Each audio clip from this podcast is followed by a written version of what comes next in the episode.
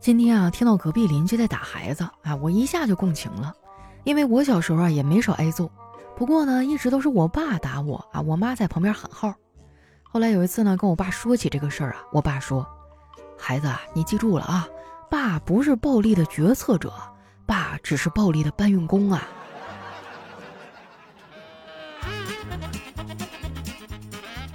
嗨，大家好，这里是喜马拉雅出品的《非常六加七》，我是你们的老司机朋友哈利波特大假期。经常会有朋友在后台跟我抱怨啊，说佳期啊，我觉得你现在的节目没有以前有意思了，你咋不开车呢？还不是因为你们，因为你们都长大了，结婚了，生娃了。你说将来要是你领着儿子闺女来听我节目，他突然天真的发问：“爸爸，爸爸。”这个段子是什么意思呀？你说你怎么回答？我还不是为了你们好啊！真的是。不过话说回来啊，我最近确实车开的少了啊。你想想也合理啊，我都这么寡了，开车有啥用啊？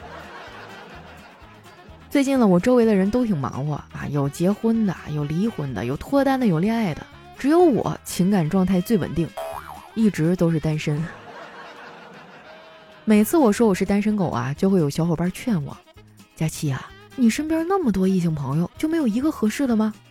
真没有啊，有的话我不早就脱单了吗？而且我觉得，还是友情更长久一些，要不然将来闹掰了，连朋友都做不了。友情变成爱情很正常，但是爱情不能变回友情。这就好比是毛巾用久了，你可以当抹布，对吧？但是你见过抹布还可以再当回毛巾的吗？还有人劝我啊，让我不要太挑了啊，说跟谁结婚都一样，随便找个人嫁了得了。我不认同这样的说法，我觉得婚姻不是儿戏，还是要找个喜欢的人结婚，要不然啊，日子会过得很辛苦。我这么说你可能不太好理解啊，我给你举个例子，就是当你每天都待在公司，一天假也不请，你就会明白啊，嫁给自己不喜欢的人，踏踏实实过日子是一种什么样的感觉了。其实啊，我也有喜欢的人，只不过他不喜欢我罢了。我之前喜欢一男孩，他跟我说啊，他喜欢爱笑的女孩子，因为爱笑的女孩呢看起来很漂亮。从那之后，我就天天在他面前傻乐，他就好像看不见一样。前阵子他谈了一女朋友，结果是个冰山脸，面无表情啊，就很少笑的那一款。我当时都懵了，这跟他的择偶标准也不一样啊。我还特意跑去问他，哎。你不是说你喜欢爱笑的女孩子吗？说这样子比较漂亮。那男孩啊，脸红笑了一下，说：“你不觉得她不笑也很漂亮吗？”这把我给气的呀，找丸子一顿吐槽。丸子听我说完啊，就问了我一个问题：“哎，你有这男的照片吗？给我先看看。”没办法，我就找了一张照片发给了他。他看了之后啊，说：“这男的长得可真帅呀，佳琪姐。”我算是知道你为什么还是单身了，因为你的眼光到位了，但是实力没跟上。丸子这话也太扎心了。不过呢，爱情是把双刃剑，恋爱的时候有多甜，失恋的时候就有多痛苦。就拿小黑来说吧，最近这哥们儿啊又失恋了。昨天半夜，他发了一条朋友圈，说：“我为什么连听歌都会感到窒息呀？”我往下翻了翻啊，然后就看到丸子的神回复。他说：“黑哥，你看看是不是耳机线缠脖子上了？”其实小黑呢，这都不算啥，毕竟只是分个手啊，又不是离婚。不瞒你们说啊，我身边离婚的都好几对了，想起来就心塞呀。我还跟丸子吐槽了一下这个事儿，丸子说：“是啊，这叫什么事儿啊？我的同龄人都开始争夺孩子的抚养权了。”我的思维还停留在如果我爸妈离婚了，我该跟谁这件事儿上。丸子虽然有男朋友啊，但是叨叨平时特别忙。他跟我一块玩的时候也挺多。一开始呢，我们去的杭州，本来我们计划着要去西湖啊，什么灵隐寺、宋城玩，结果到了之后啊，都第二天晚上九点了，我们还在床上躺着。那一刻我就知道，这次出来玩，我没选错人。我俩在杭州玩了几天，又去成都看了大熊猫，结果票订错了，订的到达机场呢是天府机场。当初天府机场刚建成的时候啊，好多人吐槽它存在规划失误。我觉得这是误解啊！天府机场呢是非常好的机场，到全国任何城市都只需要两个小时，到成都也是。成都啊，最让我震撼的就是他们的夜生活。我去了几天啊，几乎每天夜里都去嗨，天天熬夜蹦迪呀。有一次我发朋友圈忘了屏蔽我哥了，好家伙，没一会儿电话就打过来了。电话接通以后啊，上来就给我劈头盖脸一顿骂，还让我赶紧回家睡觉。我觉得他管的太多了，就嚷嚷了几句。我哥也挺生气的，挂断之前啊，就阴阳我说：“其实熬夜没什么大不了的，下辈子注意一点就行了啊。”有时候我真的好烦我哥呀，很多人都羡慕我说我有一哥哥啊，他肯定会很宠爱我。朋友们，那都是电视剧里的情节好吗？我哥宠爱我啊，他不揍我，那都算我跑得快。我们俩真的是从小打到大，虽然我打架打不过他，但是我嘴皮子特别溜，每次哈我都能给他怼的不知道说啥。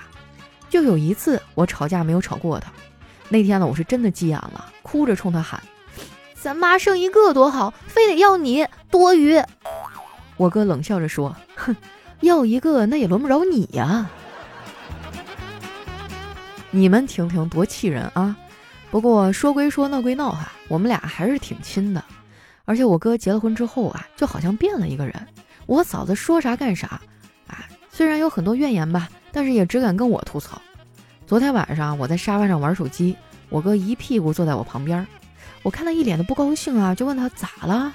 他说：“你嫂子太过分了，别人感冒，媳妇说，亲爱的，吃完药去睡觉，醒了就好了，多温柔啊，对吧？我感冒，你嫂子说，老公吃完药就去干活吧。”出点汗就好了。我哥说着说着啊，眼圈都红了。他接着说：“我在这个家呀，一直都没啥地位。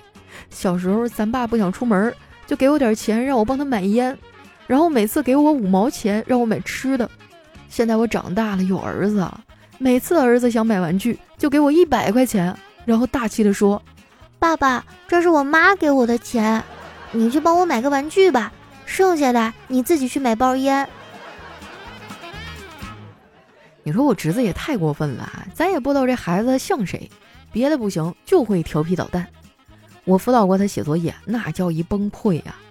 不过呢，这也不能全赖孩子，现在的学生真是不容易啊，不仅要完成作业啊，还得完成课外阅读。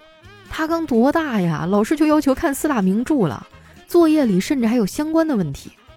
昨天呢，我就被一道题给难住了啊！问的是四大名著中都提到过的人物是哪个？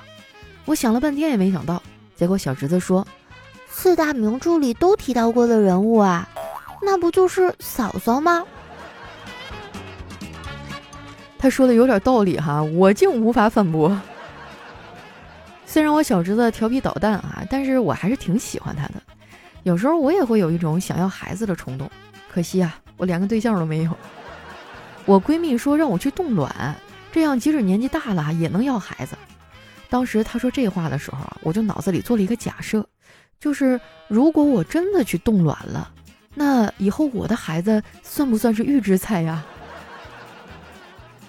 这个问题我想了半天啊，最后也没有想出个所以然来。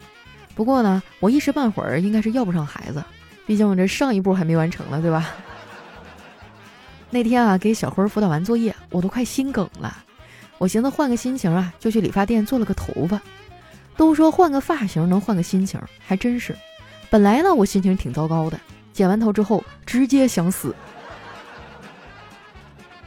说实话，这些年呢，我已经情绪很稳定了。毕竟我步入社会也有几年了，身上的棱角啊都被外卖给填平了。说到外卖呢，好多外卖都是高油高盐，吃多了对身体不好。吃了几年外卖啊，我不仅胖了很多，牙也吃坏了。今年呢，我一共去看了三次牙，花了我好几千啊。最离谱的一次啊，是我刚躺下，对方就把我的牙给拔了，然后收了我三百块钱。我当时没忍住啊，说：“你们当牙医的可真会赚钱啊，只用了五秒钟就挣三百块钱，抢劫都没有你们有效率。”那医生啊，一脸冷漠地说：“如果你愿意的话，我也可以慢动作给你拔呀，拔他半个小时。多损啊！你说山上的笋都让他给夺完了。回来之后呢，我就立马下单买了个电动牙刷，开始认真的呵护我的牙齿，因为这个拔牙呀真的太疼了。买的时候呢，我用的是咱们的返利公众号丸子幺五零，省了不少钱。今年啊，大家赚钱都不容易啊，咱就是能省则省。还有粉丝没有关注返利公众号丸子幺五零的吗？啊，没关注赶紧关注一下哈，就是丸子的汉字加上阿拉伯数字一百五。关注完之后啊，记得把公众号置顶，这样用的时候呢也比较方便。我们这返利号啊，不仅网购能省钱，打车、加油什么的都能领券，就相当于啊关注了这一个返利公众号，生活的方方面面啊都能省钱，哎，可以说是相当的方便了哈。你说咱过日子不就讲究个精打细算吗？日积月累哈，真的能省不少。网购省钱啊，靠丸子幺五零；线下购物省钱呢，就得靠杀价了。杀价是门艺术哈，是有技巧的。在这儿呢，我可以无偿告诉大家一绝招，就是杀价一定要狠。比如说，你买一个标价一百块钱的东西，一定要装作满不在乎的样子，然后还价不超过二十块钱。这时候老板肯定会说滚。然后你就赶紧滚啊，钱就这样省下来了。好了，不开玩笑了，那今天节目就先到这儿。喜欢我的宝贝儿呢，可以关注一下我的新浪微博和公众微信，搜索“主播佳期”。最后呢，我还有一个小小的请求，就是麻烦大家啊，把你们手里免费的月票送给我，签到和收听节目啊都能领到免费月票，拜托大家帮忙点一点啊，这个东西对于我们的排名真的非常的有用，谢谢大家。那今天节目就先到这儿啦，我是佳期。我们下期节目再见。